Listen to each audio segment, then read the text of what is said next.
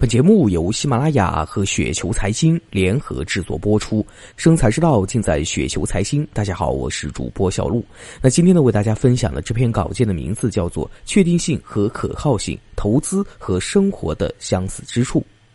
随着我们生活水平的提高，对确定性和可靠性的要求呢是越来越高。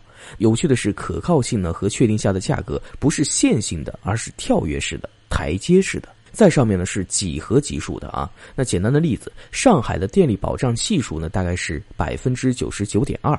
据说提高千分之一的代价呢都是几百亿的。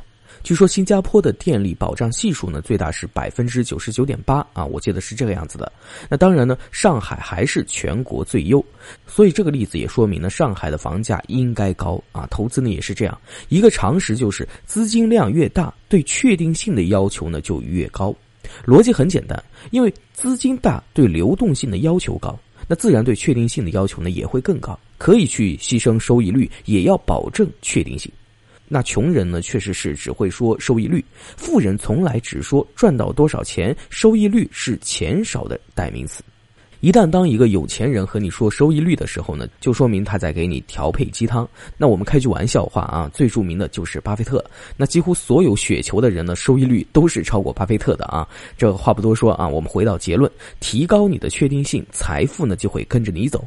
确定性甚至包括你的行为举止，比如守时守信，比如不轻易的许诺，轻诺则寡信。道理呢都是相通的。